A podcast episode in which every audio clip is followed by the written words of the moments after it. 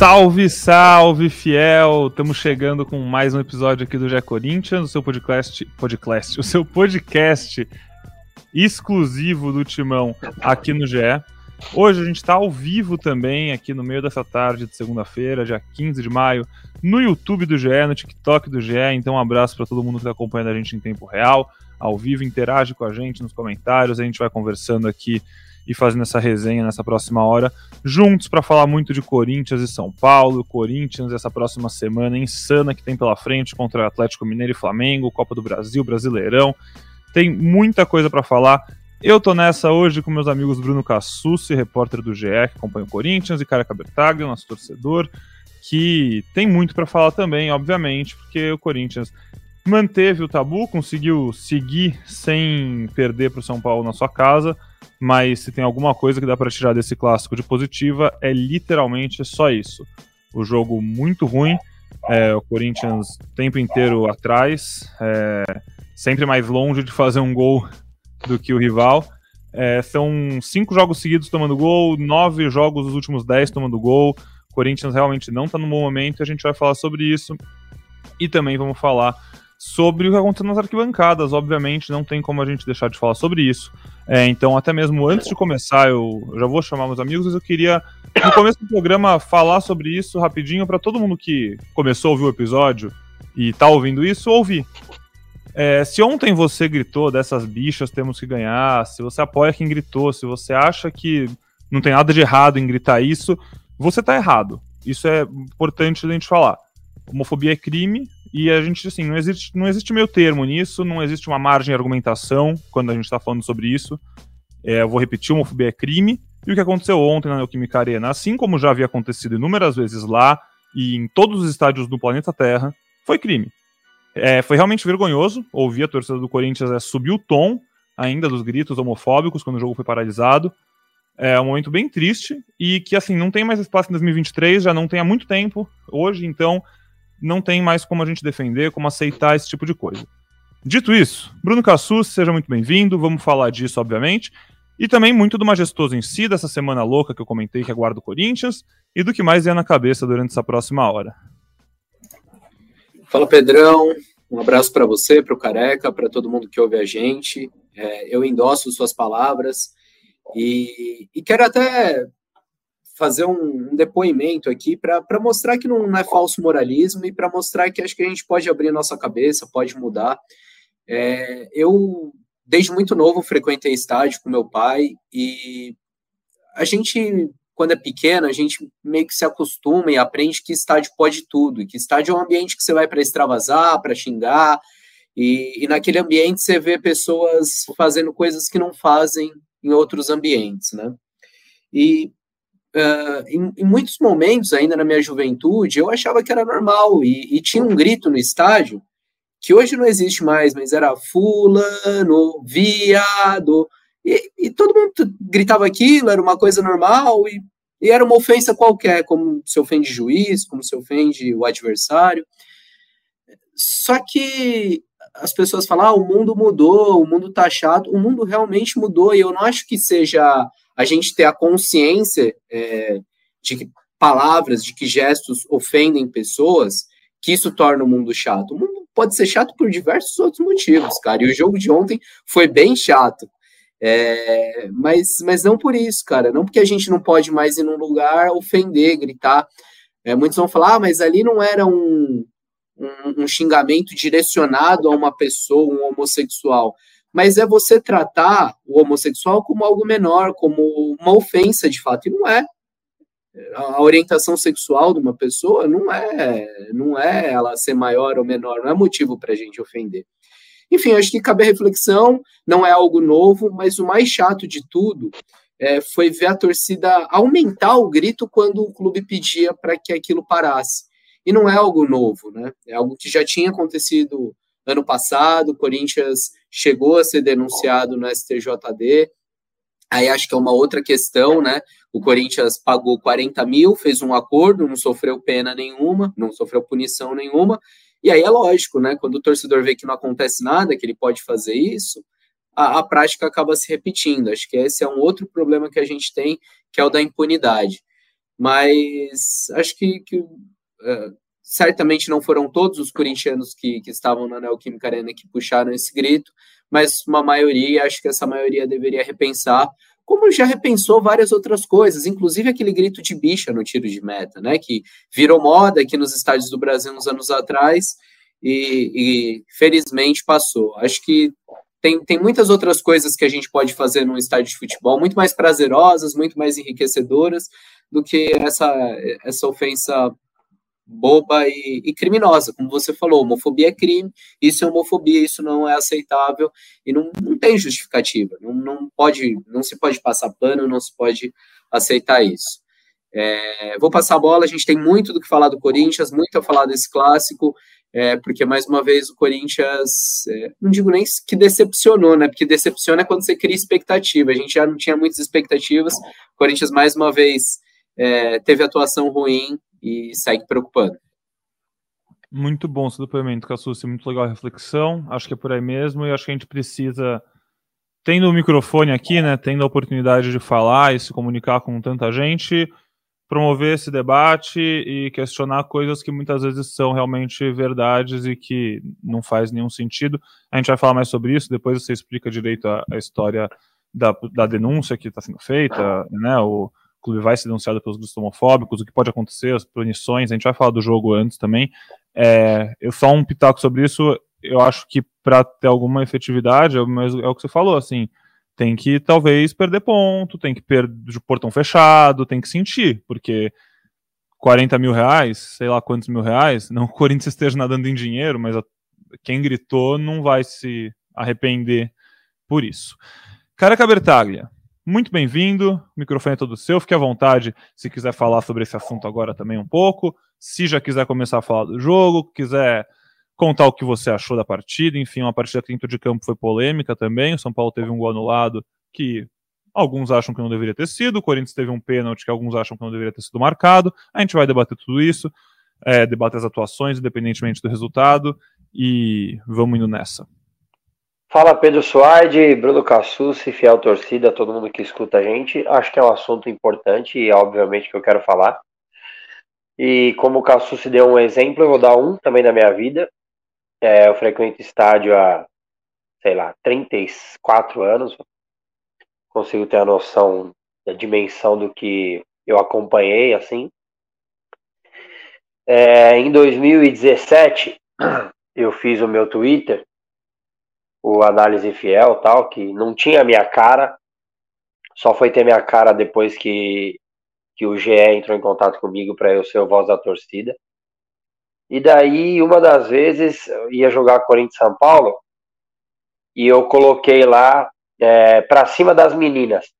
Isso acho que em 2017, 2018. E daí um, um seguidor meu, e eu, hoje eu tenho bastante seguidor lá, mas era começo tal um cara me chamou no PV, então ele não quis lacrar.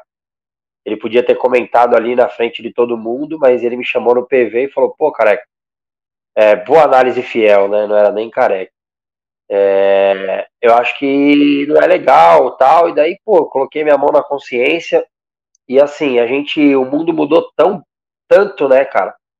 E tem coisa que não é legal de, do que o mundo mudou, mas tem coisa que a gente tem que evoluir junto, né?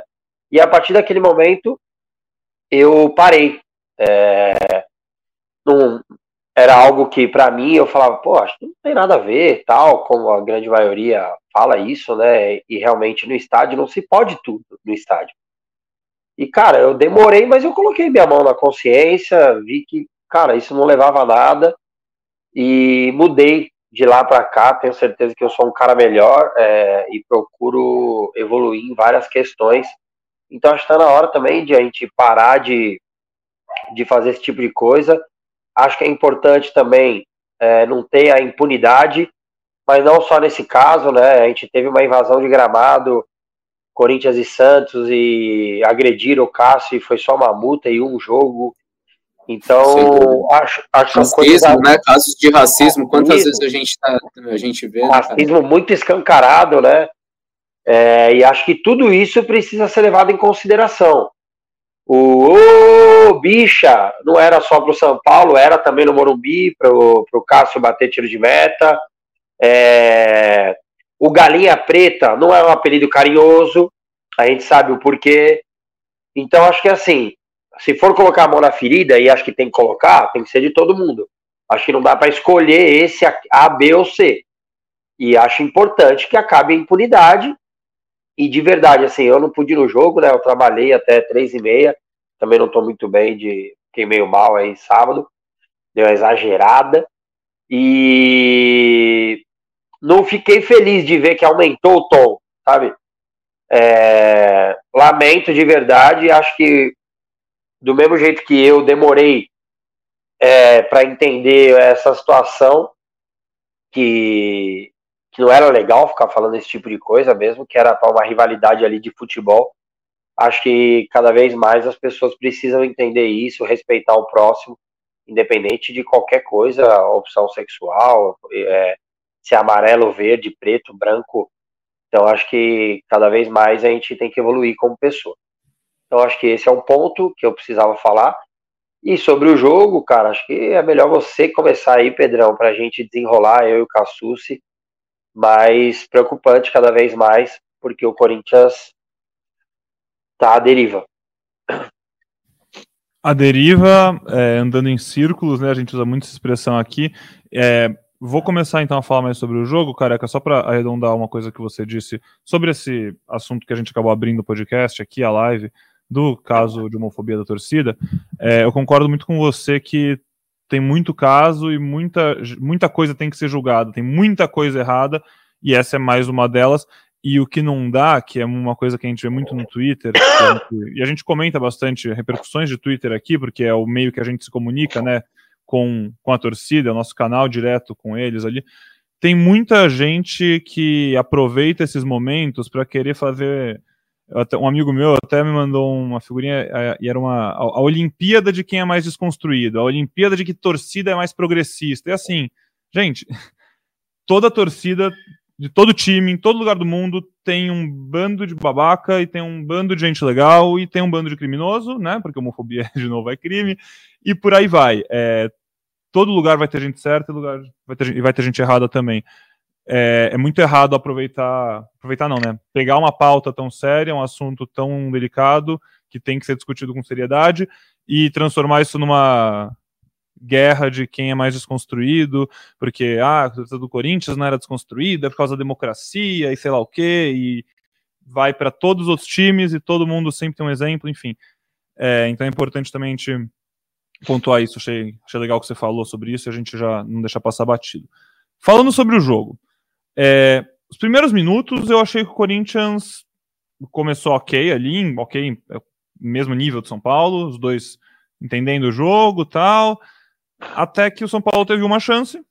É, o Roger Guedes não acompanhou a marcação e a gente não tem como lembrar, não lembrar do Luxemburgo, né, deixando o Yuri aberto no banco há duas rodadas para pôr o Roger no meio, porque ele mesmo apontou que esse time marcava muito pouco quando os dois estavam em campo, e com o Roger na ponta esquerda, ele não acompanha, não faz a dobradinha, o Rafinha passa voando, o Rato solta a bola nele, faz dois contra um contra o Bidu, e dá uma assistência muito boa, gol do São Paulo, e a partir dali parecia já bem claro para mim que só um milagre faria o Corinthians é, não perder aquele jogo. O Corinthians muito mal, sentiu o gol, não criou praticamente nada, e em um lance de, do único jogador que entrou em campo para mim tentando alguma coisa, que foi o Wesley, errou algumas, acertou outras, mas mostrou muita personalidade, eu achei.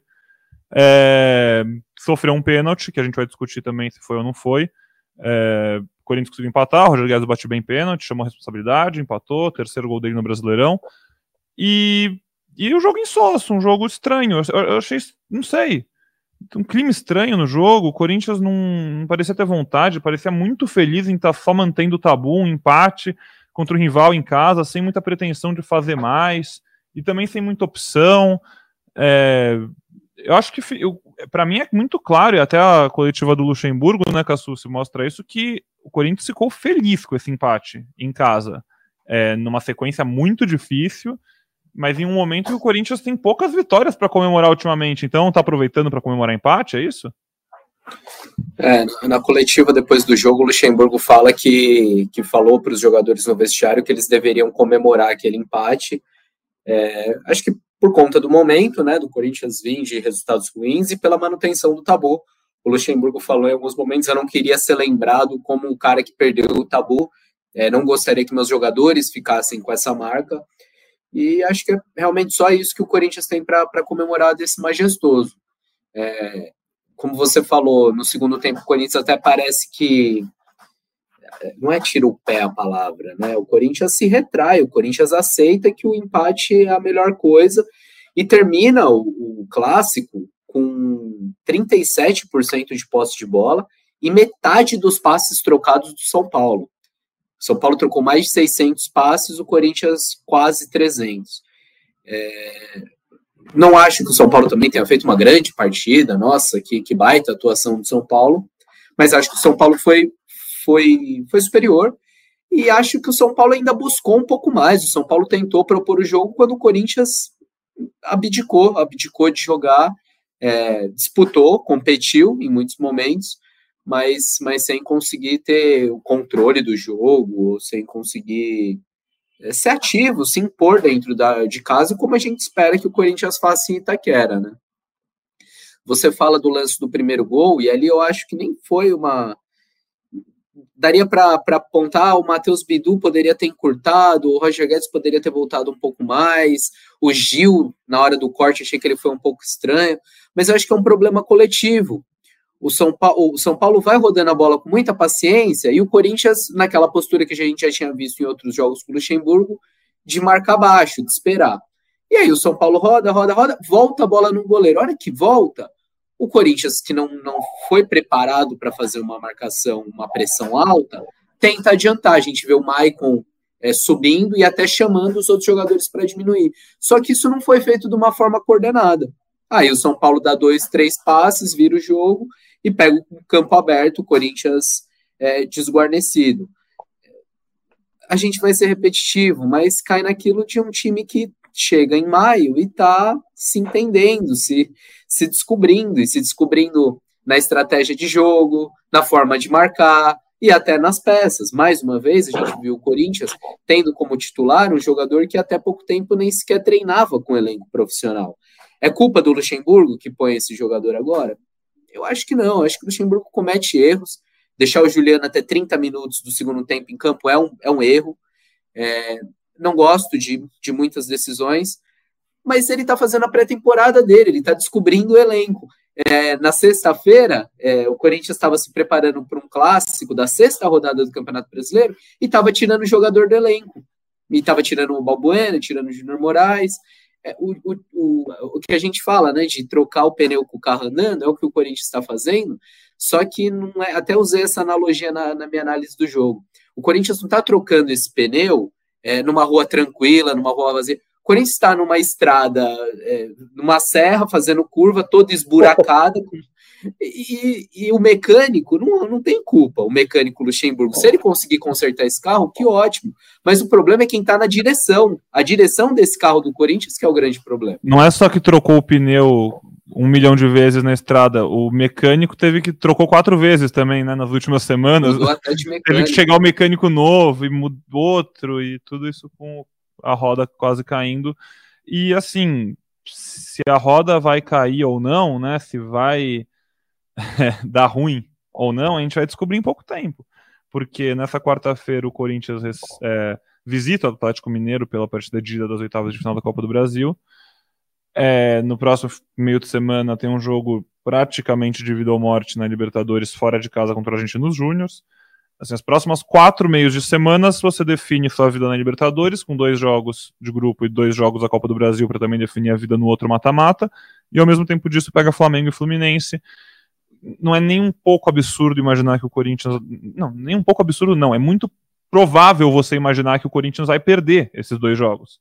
É, é, é, o Corinthians é bem zebra nos dois. Tanto o Flamengo quanto o Fluminense entram em campo como bons favoritos contra o Corinthians. E se isso acontece, o Corinthians vai para oito rodadas. Depois de oito rodadas do Brasileirão, o Corinthians vai ter cinco pontos e obrigatoriamente vai estar na zona de rebaixamento, porque já está na zona de rebaixamento. Está em 17. Ninguém aqui quer né, parecer maluco, alarmista tal, mas assim, está, já são seis rodadas, daqui a pouco vão ser oito, tem dois jogos muito difíceis.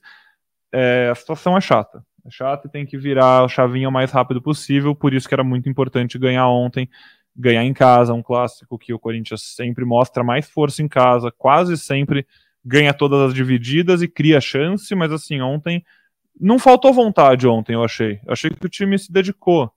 Mas faltou todo o resto, faltou organização, faltou técnica, faltou tática, faltou ideia, faltou tudo. Eu acho que vontade talvez seja a única coisa que não faltou. O Maicon até fez um bom jogo, talvez o melhor jogo dele no ano, que não quer dizer muito também, porque há muito tempo ele não jogava bem, mas fez um bom jogo, mas é, falta muito, né, careca? Uma coisa fica clara, falta muito. Falta, é, e assim, eu vou. Não é que eu vou discordar, vou acrescentar mais um nome aí no gol. É, e também não vou discordar que o Maicon jogou bem, mas olhem no vídeo o Maicon, a recomposição defensiva dele no gol. É absurdo, cara. É ele absurdo. sai para pressionar e volta muito lento, né? Nossa, parece que ele tá. Já, te, já falei aqui com aquele treino de tração que segura o cara e o cara não consegue ir. Acho que com a bola aí no segundo tempo ele até roubou algumas, né? Foi o jogador do Corinthians que mais recuperou bola junto com o Fagner e com o Bidu. É, mas é um Corinthians que preocupa muito. Eu imaginava e falei aqui que não tinha adversário melhor para o Corinthians enfrentar depois da derrota do Botafogo. Não só pela freguesia do São Paulo na arena, mas principalmente porque se não corresse num jogo desse, ia correr quando? E realmente o Corinthians correu, foi mais competitivo. Não foi aquele time entregue contra o que foi contra o Botafogo. Mas é muito pouco. É... Eu, eu tenho medo até de. Eu acho que na maioria das vezes eu, eu consigo ser bem coerente aqui nos meus comentários, mas eu tô. O Corinthians tá tão bagunçado que eu tô com medo de ser incoerente, cara. Porque eu defendo continuidade, mas a gente já trocou de técnico três, quatro vezes no ano. Eu não consigo ver nada do time do Luxemburgo. Acho que ele precisa de mais quatro, cinco jogos para pelo menos apresentar o básico do básico. É, vi de novo o Roger Guedes muito encostado na lateral. Até acho que é um pouco de mérito barra correção de rota o gol do o pênalti para o Corinthians, porque ele troca o Wesley de lado, né? O Wesley que é, é, um, é um atacante agudo, né? Busca muito a linha de fundo, mas quando ele joga do lado direito, o marcador dele tem o pé bom para marcar ele que era o caso do Caio Paulista. Então o Caio Paulista muitas das vezes roubava a bola dele só quando ele dava o tapa, porque é o pé bom do Caio Paulista, né? O pé esquerdo. Não que o Caio Paulista tenha algum pé muito bom assim, mas é o pé preferencial, podemos dizer assim. E daí com a mudança é, de lado ali, acaba saindo o gol. Eu acho que o Wesley pode jogar pelo lado esquerdo. E acho que o Guedes não precisa necessariamente jogar do lado direito. É, eu e o Cassus estamos batendo muito nessa tecla aqui, que, pelo amor de Deus, cara, se a única coisa que o Corinthians tem de bom no ano é o Roger Guedes com liberdade, cara, por que tirar essa liberdade de movimentação dele? Não deixa ninguém lá na esquerda, na direita, quer dizer, deixa, libera o corredor pro Fagner e traz o Guedes para ajudar por dentro. Cara, e de novo o Corinthians manteve o Guedes muito colado na lateral, é o craque do nosso time, e o Corinthians novamente fez um jogo muito ruim, cara muito ruim. Então é preocupante porque é, as rodadas vão passando, claro, a sequência é muito complicada para o Corinthians. E mesmo que não fosse, o Corinthians está se complicando. O Corinthians não tem nada. O Corinthians. Ontem o Corinthians teve vontade, mas por quê? Jogou em casa, era um clássico, é, o tabu. E quando eu falo que temos que comemorar o tabu, não é porque o Luxemburgo falou, tal, porque o Luxemburgo também, nós já falamos disso. Essas gracinhas dele é legal quando tá ganhando. Quando tá perdendo, enche o saco, cara. É, ficar sempre dando uma desculpinha, tal, não sei o quê, fala uma, faz uma gracinha, dá aquela risada que ninguém ri. É, o Corinthians precisa muito mais que isso, cara. Muito mais que isso, porque é, é preocupante, cara. Eu fiquei de novo preocupado. É, não sei o que vai acontecer na quarta-feira, mas o Corinthians precisa ter mínimo de organização, cara. Dá um passinho lá atrás marca, faz alguma coisa, tenta ser competitivo. Não, o Corinthians ontem é que o São Paulo errou muito, né? Entrou muitas trocas do São Paulo. Segundo tempo, de novo, eu tive que rezar para acabar um a um. Então acho e que. assim, é, o Luxemburgo falou em evolução depois do jogo. Tá, Sinceramente, eu não, não vejo progresso desse time, cara. Nem eu, ele vê, Cassu. Se ele quer fazer graça, ele também não vê, pô. A evolução é vejo... ele ter colocado um moleque que tentou uma bola. É. É, assim, não, você pode pensar coisas, coisas boas. Ah, o Falso jogar. É uma, é uma boa novidade, mas coletivamente eu não vejo um time evoluindo. Na verdade, o que eu vejo é um time regredindo, porque no Paulistão a gente já falou isso. Embora o Corinthians tivesse problemas, a gente via coisas boas. Às vezes o time se juntava do lado do campo e fazia triangulação, as ultrapassagens do Fagner, né, com o Adson trazendo para o meio, abrindo o corredor para ele, é, viradas de jogo, o Corinthians atraía por um lado, principalmente quando tinha o Renato Augusto, né, que é uma, uma baixa enorme, mas Renato Augusto pegava, virava o jogo, achava o Fagner livre do outro lado. Era um time que coletivamente é, não era perfeito, longe disso, mas a gente via ideias e via é, potencial para crescimento. Hoje, sinceramente, eu não consigo ver essas ideias. Eu não consigo ver um Corinthians organizado com a bola. É, defensivamente, você até vê ideias e vê problemas, mas você vê ideias, você vê o que, que o Luxemburgo está tentando. Com a bola, sinceramente, é um time que depende muito das individualidades, elas existem, ainda bem, isso salva o Corinthians. Tem o Roger Guedes, que é um baita atacante, é, você tem o Wesley, que é um bom menino, o Yuri Alberto, mesmo quando tá abaixo, ainda consegue fazer uma parede, dar um bom passe, é ele que encontra o passe pro, pro Wesley no lance do pênalti, inclusive. É, vira o é, corpo você tem talentos individuais. É, mas coletivamente é muito pobre o Corinthians hoje. E aí, só para terminar, o empate não é só pelo tabu. É porque se. E, eu, e eu acho que a única coisa que eu concordo com o que o Luxemburgo está falando é que esse, o psicológico desse time está muito abalado. E, cara, se você sair de um jogo desse, perdendo o tabu em casa, uma derrota, eu acho que daí o psicológico vai piorar ainda mais. Nem sei se dá. Mas o empate meio que garante, assim, sei, aspas, muitas aspas, é, uma tranquilidade, porque não perdeu o, o tabu, e acho que isso, até pelo que o presidente da organizada do São Paulo estava oferecendo, balada grátis tal. Então acho que isso, querendo ou não, deixa o Corinthians mais. Não deixa o Corinthians nas cordas. Deixa o Corinthians ali, tá apanhando, mas não perto do, do final. E vai, sei lá, os deuses do futebol ajudam a gente aí na quarta-feira, consegue voltar vivo para a volta aqui daqui três semanas tal. Mas eu tô realmente preocupado e quando eu falo da incoerência lá, que eu tô com medo de ser, é, dá mais uns 4, 5 jogos aí pro Luxemburgo e, e se não evoluir nada, como não tem evoluído, é, com certeza o futebol brasileiro vai demitir algum técnico até lá. E o Corinthians precisa de alguém que seja técnico, é, porque o Luxemburgo fica com essas piadinhas, ah, o 4-1, 4-1, eu tô achando não sei o quê, e cara, já tá de saco cheio disso aí.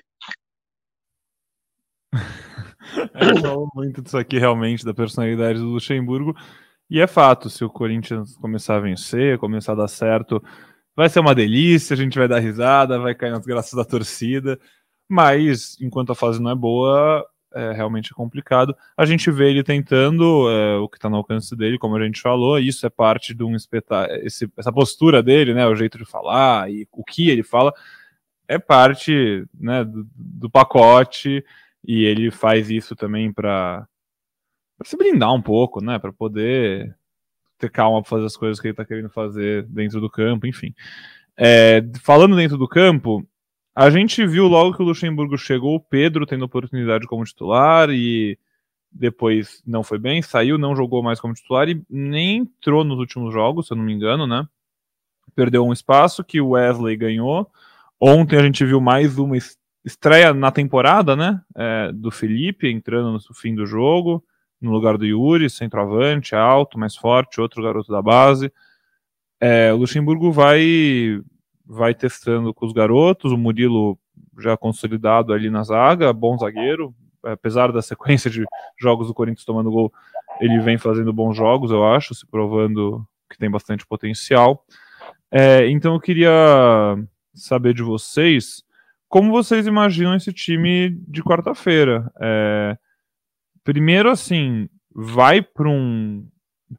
Não é tudo ou nada, né? Mas assim, agora é toda quarta e domingo tem jogo.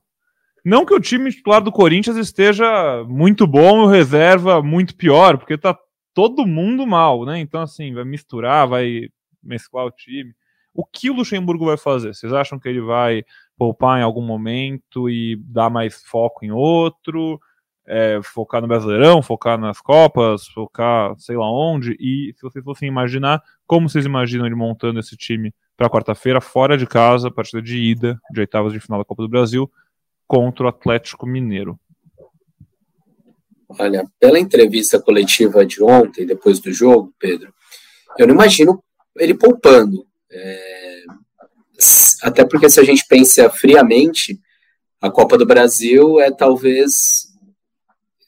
É, é cedo para falar o Ele não vai falar em título. É, é cedo para falar o único título possível, mas hum. do que se desenha, a Libertadores hoje é só com milagre a Sul-Americana é o único título possível, acho que é mais por aí. É. Enfim, a, a Sul-Americana ainda é um título possível, a, a, Copa do Brasil ainda é um título possível, então não, não faria sentido o Corinthians abrir mão desse título e da premiação que está envolvida, e, enfim, tudo mais.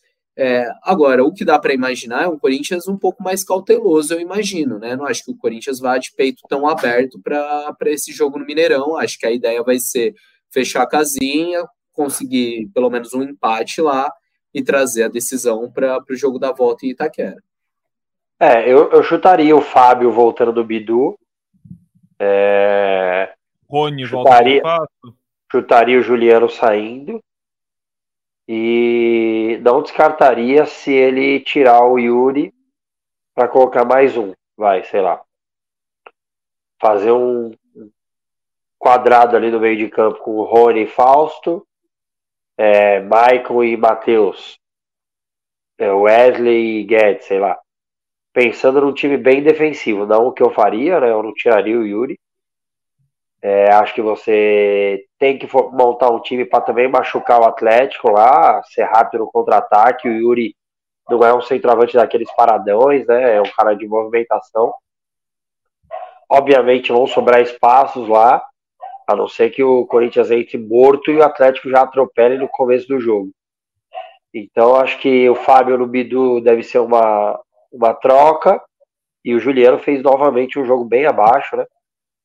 E talvez ele ele tire para colocar mais alguém, ou o Rony ali de primeiro e do lado do Fausto, ou até o próprio Matheus Araújo, não sei. É, mas acho que ele vai tentar ser um pouco mais precavido e deve fazer duas trocas aí. Isso eu imaginando, né? Chutando. Não dá para Mesmo porque o jogo foi ontem, né? Não, deve ter um treino só entre hoje ou amanhã no máximo, né?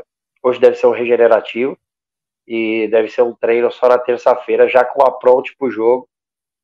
Sei lá. É algo que eu imagino que ele poderia fazer para tentar ter um time mais fechadinho fora de casa. É... O que vocês acham dessa situação? Como, como você se organiza pensando como um técnico, né, ou como jogador mesmo, sua cabeça, como se organiza ela quando você tem um mês que você joga o primeiro jogo de um mata-mata de ida e volta, né, na primeira semana, e aí na última semana desse mês você joga a volta, e no meio disso tem uma Libertadores que você já, né, você já vai saber se você tem alguma chance de passar ou não na Libertadores quando você joga a volta, né? Mas você não joga a ida sabendo. É, a situação do Corinthians é muito complicada, né? É muito. Não tem onde tirar o pé, acho que é por aí. Que é isso que o Cassus estava falando. Não tem onde você falar, putz, aqui já foi, eu posso sacrificar, é. porque, cara, você não pode. A Copa do Brasil não, no, pode... no, no domingo mesmo, como que você segura alguns titulares contra o Flamengo fora de casa? Fora de casa, e para dormir mais uma rodada na zona de rebaixamento. É aquilo, é, esse é dos clichês mais clássicos do futebol, mas esse eu acho bom. É, time grande na zona de rebaixamento, cada rodada que fica pesa mais, cara. É, dormir uma rodada a mais no rebaixamento é ruim. Você não pode falar, ah, vou abrir mão do Flamengo, vou jogar com força máxima hoje, perder pro Flamengo, não importa, para tentar ganhar do Argentinos Júnior e depois recupera no Brasileirão.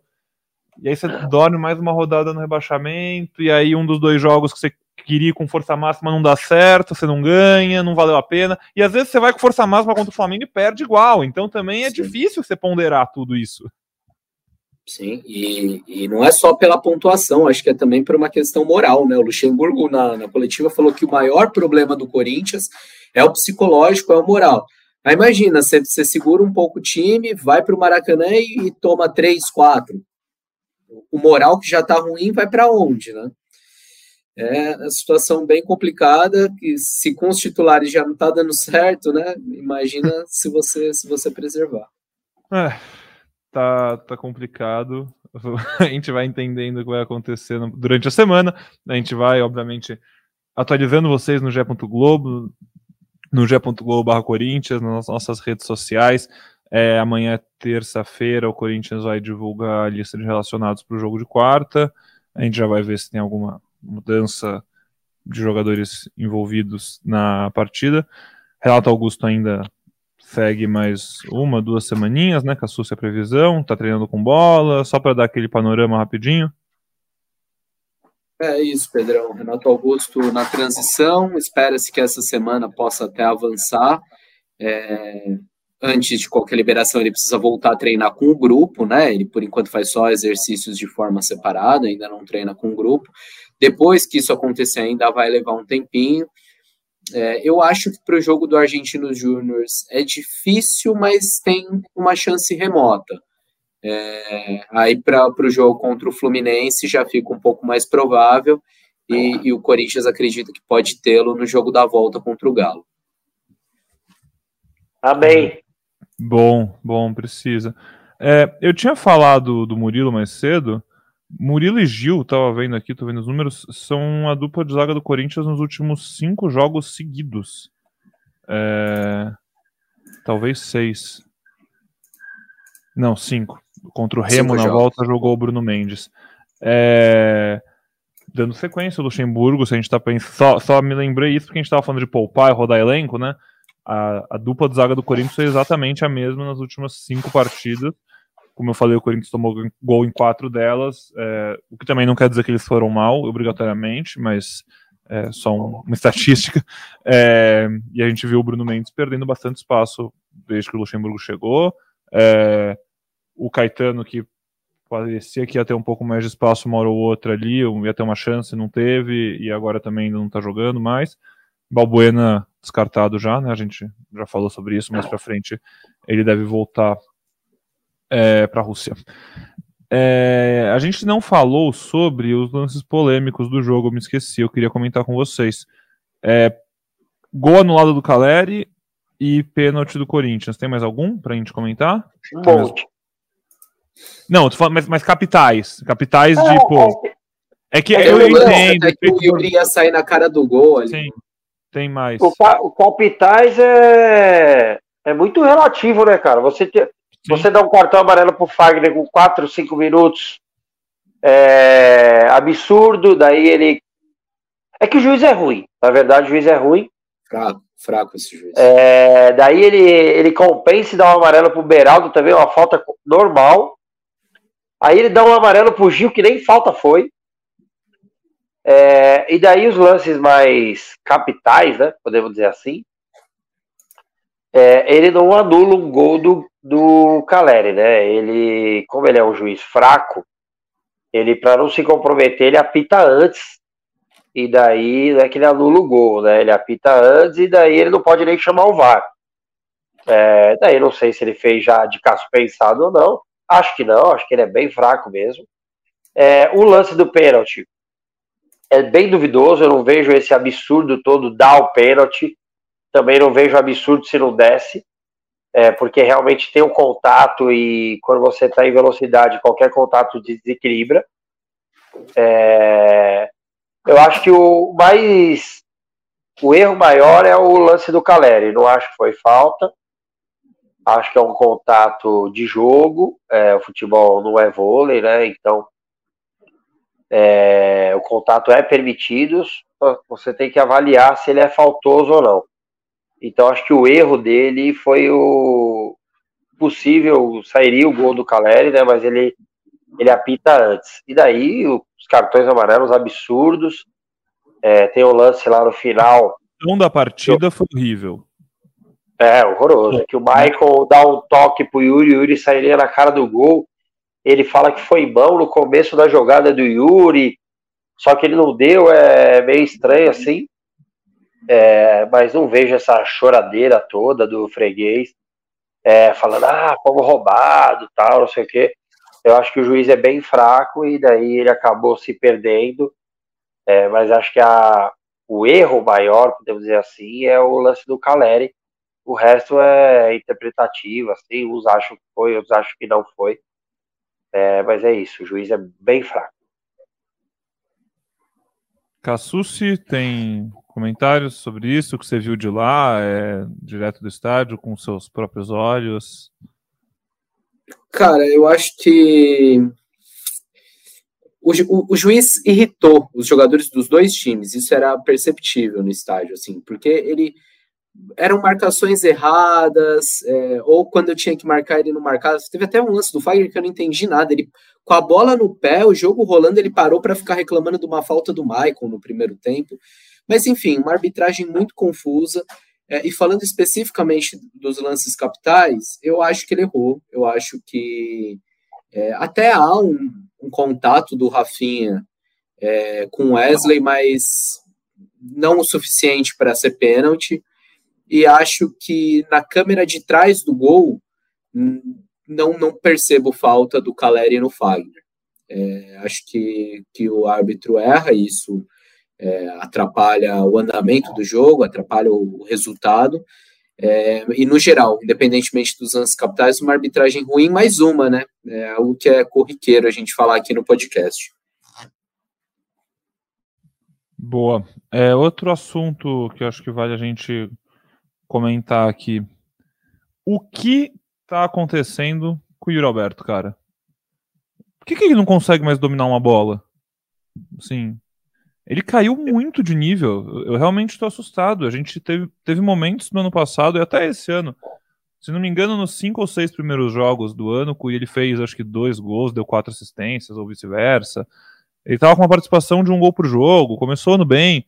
Ano passado ele teve bons momentos. Também teve momentos sem fazer gol, momentos de seca. Ele nem tá numa seca agora, fez o gol contra o Fortaleza, né? No rebote ali, tudo bem. Mas ele é, tá agregando muito pouco ao time é, na construção de jogadas. Muita bola tá morrendo quando chega nele, ele tá dominando mal bola, perdendo disputa, é, perdendo na corrida umas bolas, não, ele não tá em, eu tenho a impressão que ano passado ele tava em todo lugar do campo às vezes. Ele não tá em todo lugar do campo. Careca, você que é atacante, cara, me ajuda a entender o que tá rolando? Cara, acho que ele vive uma, uma fase é, tecnicamente, mas ele tá inserido num time bagunçado, um time desorganizado. É, se você colocasse, por exemplo, o Yuri Alberto no Palmeiras, ele ia estar tá fazendo um monte de gol. Porque se você pensar esses jogos de, de seca dele, os jogos que ele tá realmente quebrando a bola, qual que é o gol perdido? Tipo, eu, cara, você puxa na memória e fala, cara, ele teve três chances e não fez nenhum. Não teve. Ele tá errando aquelas bolas longe, né? Inclusive ontem, ele dominou com uma bola com o lado de fora do pé, cara. É inadmissível. Aí é um erro técnico muito grave, assim. Dominar com o lado de fora do pé a bola vai escapar com certeza do, do seu domínio, e foi assim que escapou. Mas eu acho ele bom jogador, é, não mudei minha, é, minha, minha avaliação sobre ele, o atacante que faz gol de cabeça, perna direita, perna esquerda, fora da área, 21 anos, é muito bom jogador. Não sou daqueles que, ai meu Deus do céu, trocamos o Robert Renan, tal, aquela choradeira de sempre. É, Acho que era a negociação que deveria ser feita, foi o que o Corinthians conseguiu. É, não, dá para colocar na conta do Duílio, fora que já tem várias outras coisas que eu coloco na conta dele. É, o Yuri vive uma má fase e está inserido num time bem bagunçado, que uma hora chega um treinador e fala, ó, você vai receber a bola nesse lugar do campo, aí chega outro depois de quatro dias fala, então Yuri, eu quero que você faça uma outra função. Aí, cara, é muito difícil, é a mesma coisa que é, você contratar um pizzaiolo e o cara falar, ó, oh, eu gosto com bastante molho. Daí ele troca de pizzaria, e o cara, puta, eu gosto com pouco molho. E daí o cara não sabe nem o que tem que fazer. O Corinthians é isso aí.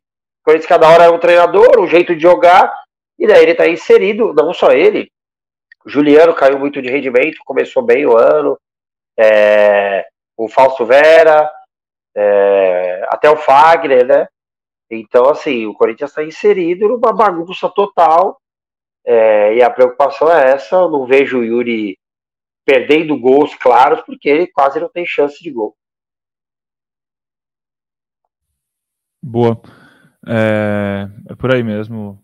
Tá tudo, quando tá tudo uma zona, realmente não tem muito como um cara não ser afetado. Yuri, o momento ruim dele não apaga o grande jogador que ele é, o, o investimento que o Corinthians fez nele, que tem ainda um potencial muito alto de resultado, de entrega esportiva, de dinheiro no futuro, enfim.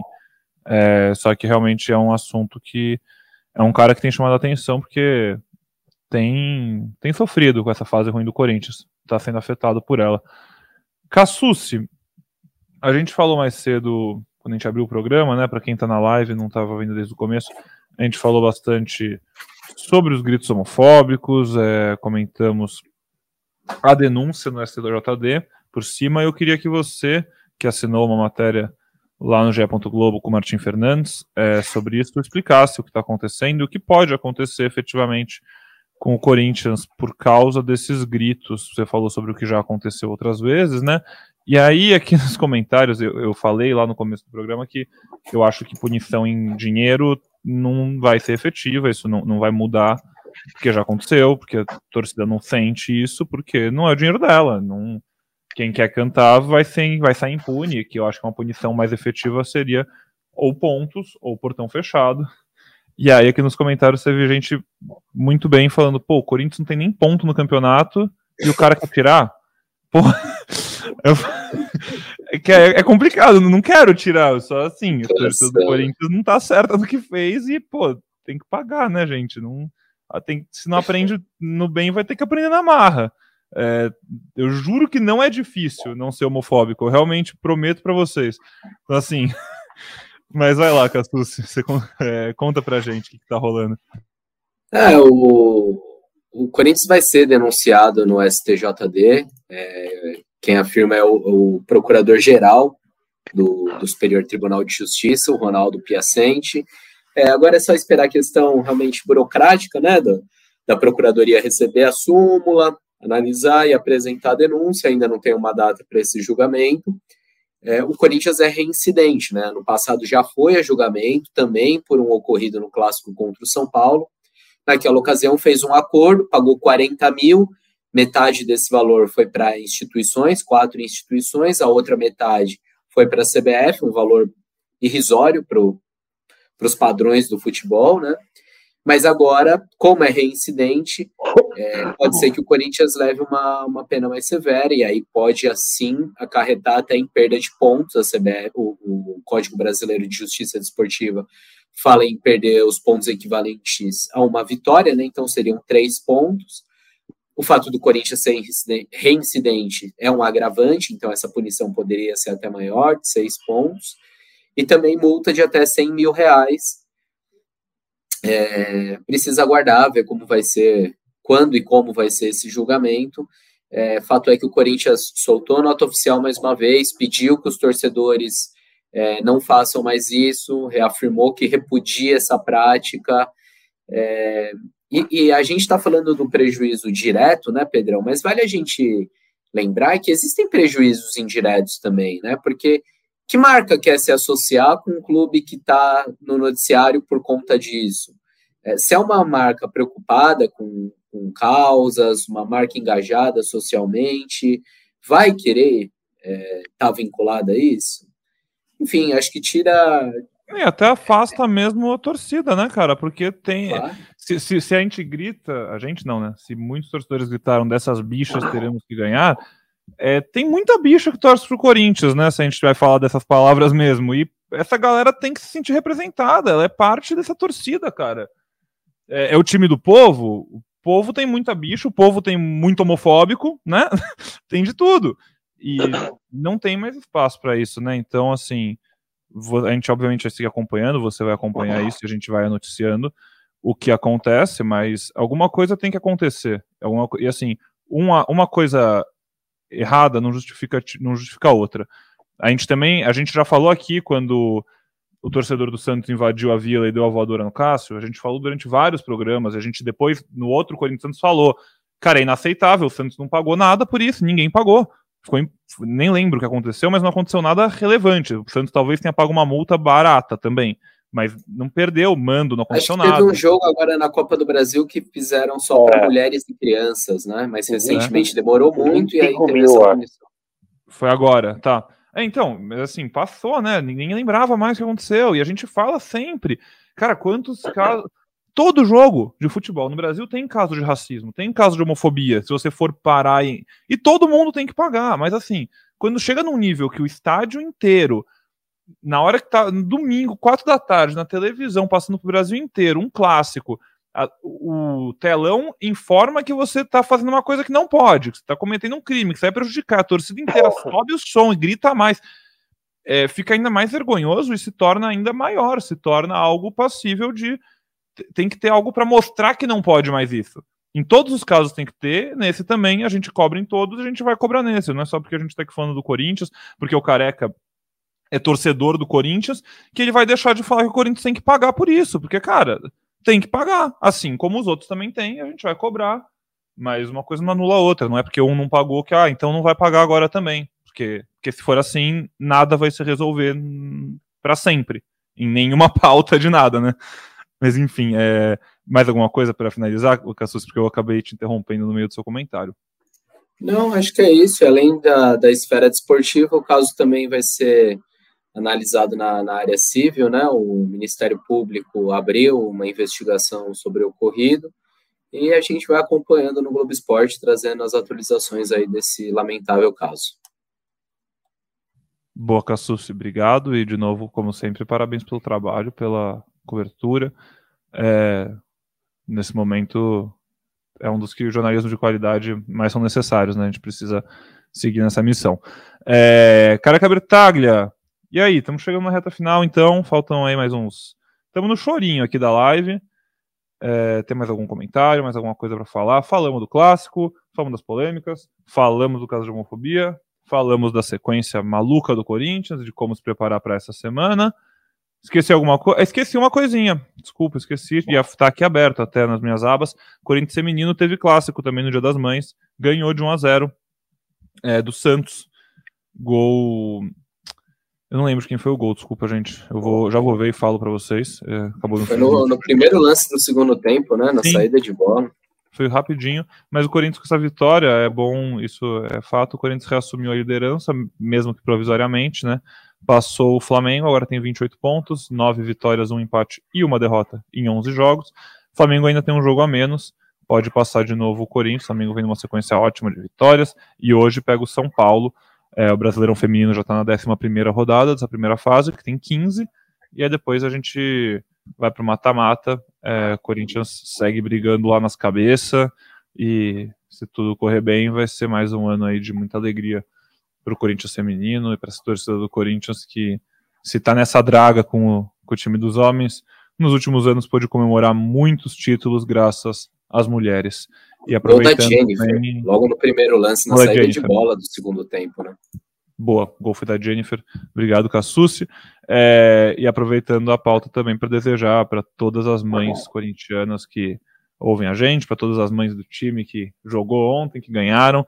Um feliz Dia das Mães para todas vocês. Espero que tenham, apesar do Corinthians e São Paulo, e graças a esse Corinthians e Santos, que tenham tido um bom domingo de Dia das Mães, tenham aproveitado é, com a sua família e celebrado bastante. Agora sim, cara Cabretaglia. Cara, é, acho que só para a gente finalizar, assim, dar um tchau. É, vou realmente dar mais 4, 5 jogos aí pro Luxemburgo para achar se vai evoluir alguma coisa ou não. O que ele falou não é verdade, o time não evoluiu. E eu tô tipo William Bigode. Agora é orar. Agora é orar. Pra quarta-feira o Corinthians, sei lá, se defender que nem louco. O Cássio pegar 5, 6, fazer 5, 6 defesas maravilhosas e trazer para daqui três semanas, sei lá, um pouco mais de paz para tentar reverter e classificar para as quartas de final da Copa do Brasil. Um abraço, amigos. Bruno Cassucci, Pedrão. Sempre bom estar aqui com vocês, fiel torcida. É isso. Preocupado, mas sempre esperançoso. O Corinthians melhor. O Corinthians precisa melhorar muito. Eu tô com uma saudade do Lázaro, você acredita? Boa, careca. Nossa, eu não achei que eu ouvi isso de você. Tem gente com saudade até do Silvinho já. Não, não vamos exagerar, né? Não vamos exagerar. Mas Obrigado, o, é porque tá muito fresco na memória, né? O Campeonato Paulista. O Corinthians jogou melhor que os três rivais da, é, que estão bem colocados no Campeonato Brasileiro. Cara, o que, que aconteceu com o Corinthians, mano?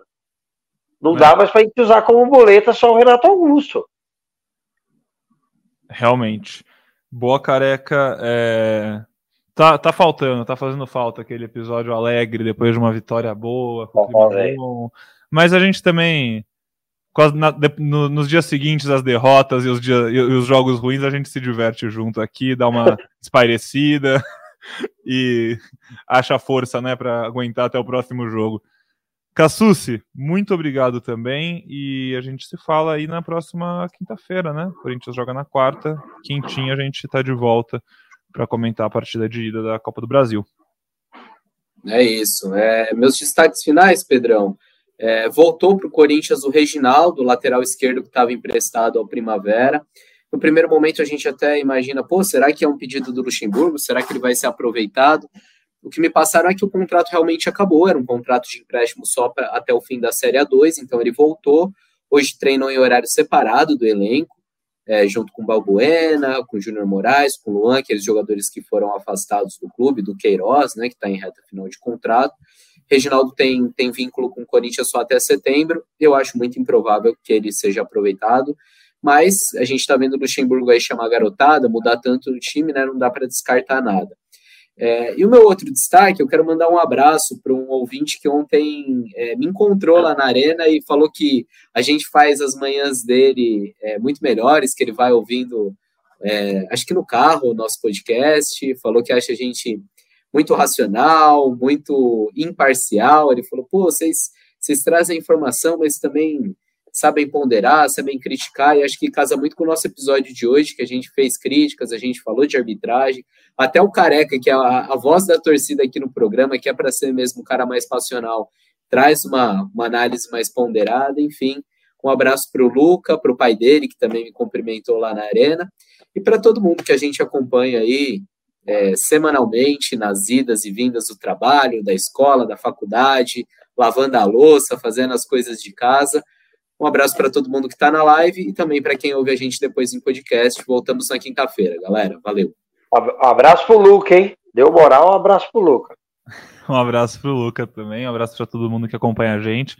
É muito legal a gente receber esses relatos, às vezes acontece, né? A gente cruza com pessoas no estádio, recebe mensagem no, nas redes sociais, é sempre muito gostoso, sempre sempre dá um quentinho assim ouvir esse feedback de vocês e saber que a gente está fazendo uma parada legal. A gente gosta muito de levar esse podcast junto com vocês e fica muito feliz de que vocês gostem e se sintam em casa com a gente. É, como o Cassus falou, então a gente volta na quinta-feira. Muito obrigado, Careca. Muito obrigado, Cassus. Muito obrigado, Lara, que estava aqui na coordenação com a gente e ajudou bastante. E muito obrigado para você é, que acompanhou a gente. Obrigado pela companhia. Espero que você tenha gostado desse episódio. E a gente volta logo logo para falar de mais um jogo do Corinthians, tá certo? Até a próxima e tchau, tchau.